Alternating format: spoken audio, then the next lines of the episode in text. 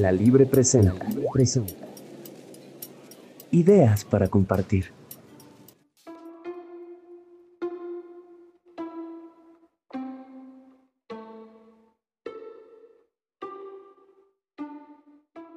Fijamos que soy feliz, triste pensamiento un rato.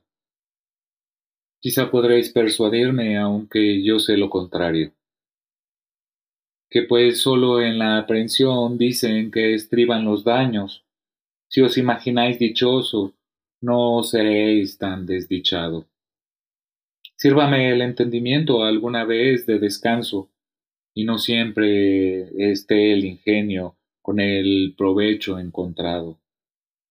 Todo el mundo es opiniones de pareceres tan varios, que lo que el uno, que el otro es negro, el otro prueba que es blanco. A uno sirve de atractivo lo que otro concibe enfado, y lo que éste por alivio aquel tiene por trabajo. El que está triste censura al alegre liviano, y el que está alegre se burla de ver al triste penando. Los dos filósofos griegos bien esta verdad probaron, pues lo que en el uno risa causa en el otro llanto. Célebre su oposición ha sido por los siglos tantos, sin que cuál acertó esté hasta ahora averiguado. Antes, en sus dos banderas, el mundo todo alistado, conforme al humor le dicta, sigue cada cual su bando. Uno dice que de risa solo es digno el mundo vario, el otro que sus infortunios son sólo para llorados. Para todo se halla prueba y razón en que fundarlo, y no hay razón para nada de haber razón para tanto. Todos son iguales jueces, y siendo iguales y varios, no hay quien pueda decidir cuál es lo más acertado.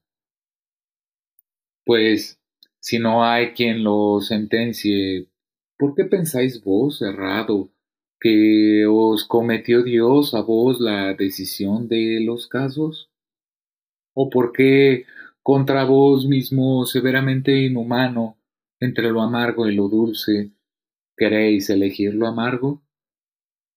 Si es mi entendimiento, ¿por qué siempre he de encontrarlo tan torpe para el alivio, tan agudo para el daño? El discurso es un acero que sirve para ambos cabos, de dar muerte por la punta, por el pomo de resguardo.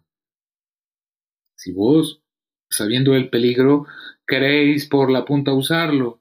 ¿Qué culpa tiene el acero del mal uso de la mano?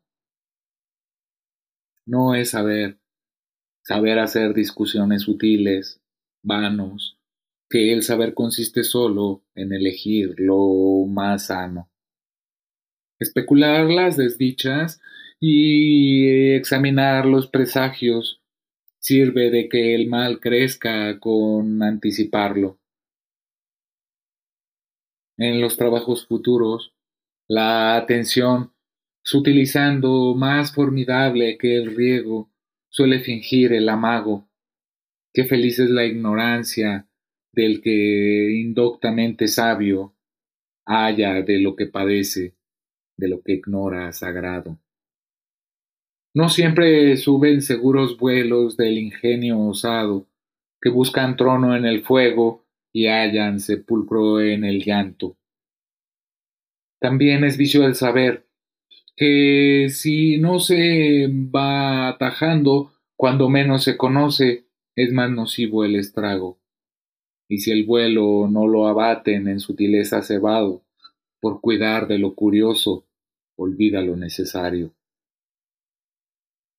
Si culta mano no impide crecer al árbol copado, Quita la substancia al fruto, la locura de sus ramos.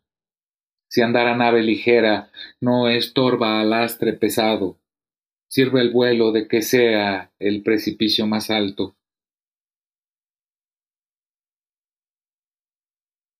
en amenidad inútil que importa al florido campo si no haya fruto el otoño que ostente flores el mayo? ¿De qué le sirve al ingenio el producir muchos partos si la multitud se sigue al milagro de abortarlos? Y esta desdicha por fuerza ha de seguirse en el fracaso de quedar el que produce sino un muerto lastimado. El ingenio es como el fuego, que con la materia ingrato tanto la consume más cuanto él se ostenta más claro. Es de su propio señor tan revelado vasallo que convierte en sus ofensas las armas de su resguardo. Este pésimo ejercicio, este duro afán pesado a los hijos de los hombres, Dios, para ejercitarlos. Qué loca ambición nos lleva de nosotros olvidados si es para vivir tan poco, ¿de qué sirve saber tanto? Oh, si como hay de saber hubiera algún seminario o escuela donde a ignorar se enseñaran los trabajos, que felizmente viviera el que flojamente cauto burlara las amenazas del influjo de los astros, Aprendamos a ignorar pensamiento, pues hallamos que cuanto añado al discurso, tanto le usurpo a los años. Título. Acusa la hidropecia de mucha ciencia que teme inútil aún para saber y nociva para vivir. Sor Juana Inés de la Cruz.